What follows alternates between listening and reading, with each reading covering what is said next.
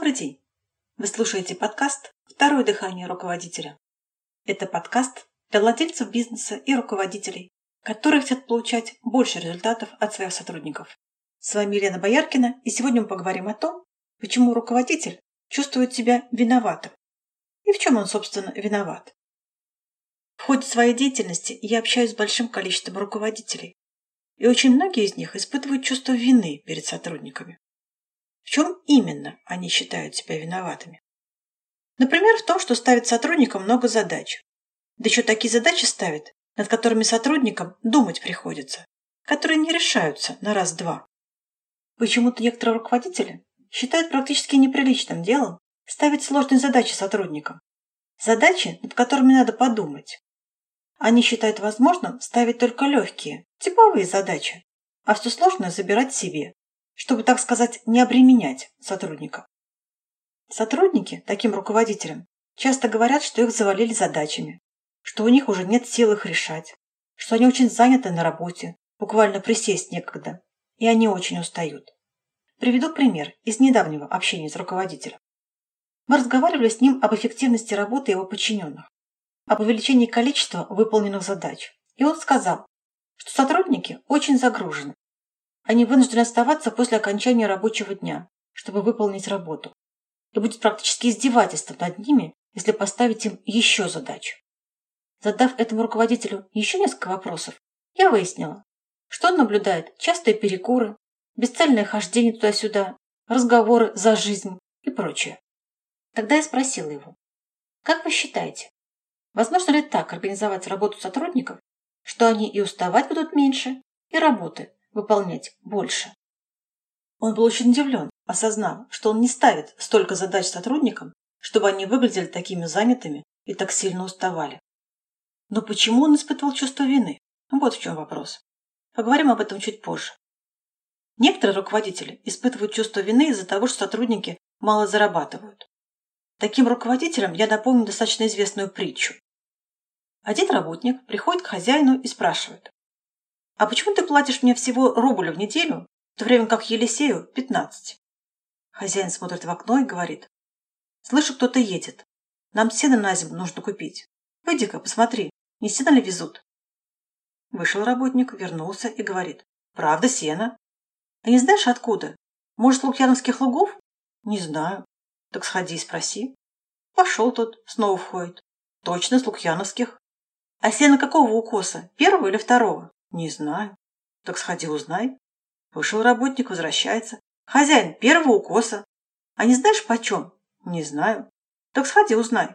Сходил, вернулся и говорит. Хозяин, по 20 рублей. А дешевле не дают? Не знаю. В этот момент входит Елисей и говорит. Хозяин, мимо везли сено с лукьяновских лугов, первого укоса. Просили по 20 рублей, сторговались по 17 за воз. Я загнал во двор, сейчас разгружают. Хозяин поворачивается к первому. Теперь ты понял, почему тебе платят один рубль, а Елисею пятнадцать? Конец притчи. Еще руководители чувствуют себя виноватыми из-за трудностей, периодически возникающих в компании. Скорее всего, они считают в этот момент себя плохими руководителями, раз компания трудности. Но правда в том, что руководитель всегда может использовать любые трудности в компании для того, чтобы сделать свою команду еще успешнее, результативнее, сильнее и эффективнее. Но вот вопрос, откуда берется это чувство вины? Оно возникает в тот момент, когда человек совершает что-то, что вступает в противоречие с требованиями общества или личными убеждениями. Давайте сначала посмотрим на требования общества. И в качестве самого близкого руководителя общества рассмотрим его сотрудников. Подчиненным удобно переваливать все неудачи в работе на руководителя. Поэтому в коллективах легко приживается установка. Что бы ни делал руководитель, он всегда виноват. Немецкий писатель Кнопок в книге «Трудно быть директором» рассказывает об этом в юмористической форме. Я приведу небольшой отрывок. Захотите, прочитайте сами полностью. «Придет на работу вовремя?» – говорят. «Ишь, прибежал с позаранку. Хочет нам очки втереть». «Придет поздно?» – скажут с иронией. «Начальство не опаздывает, оно задерживается». Поинтересуется, как же на дети? Сует нос не в свое дело.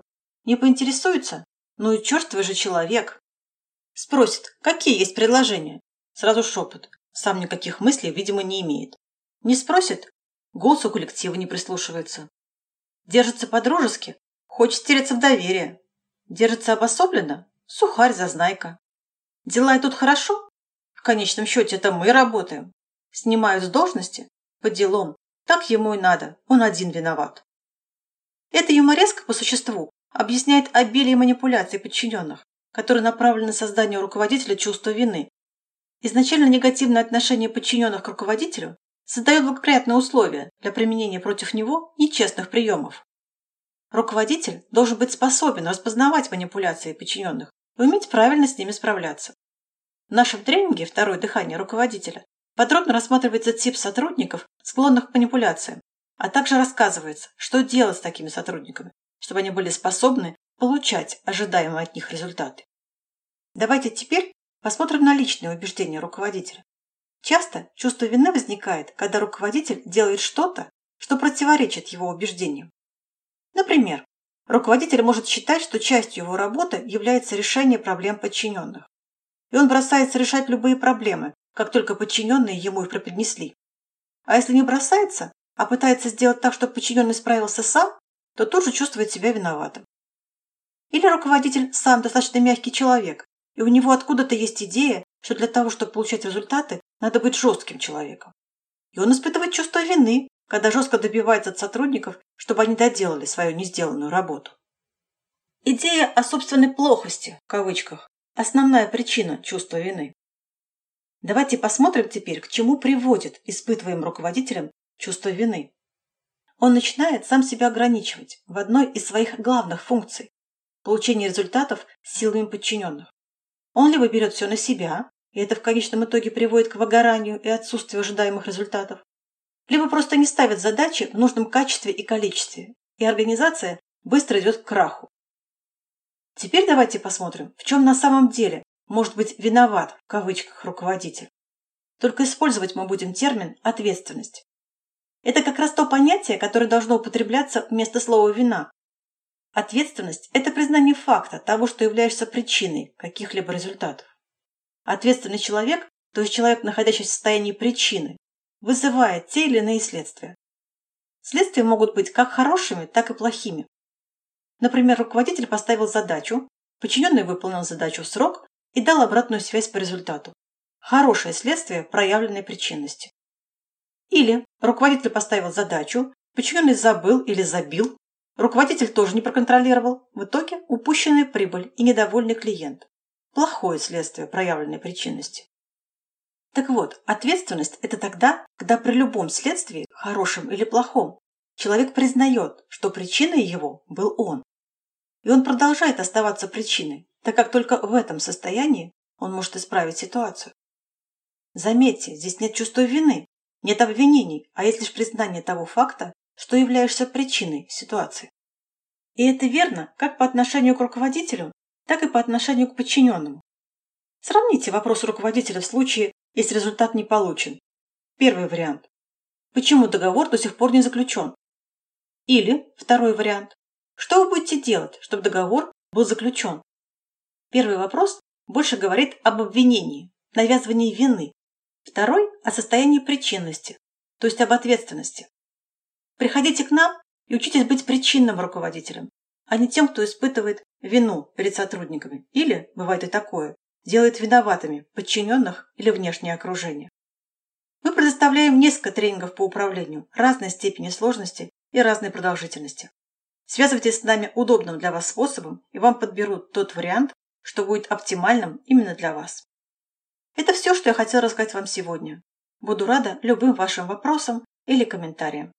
Если у вас есть вопросы, на которые вы хотели бы получить ответ, напишите мне по электронной почте, указанной в описании выпуска, и задайте их. Также вы можете подписаться на телеграм-канал об управлении, найме и продажах. Ссылка на канал есть в описании выпуска. Спасибо за внимание и до встречи на подкасте «Второе дыхание руководителя».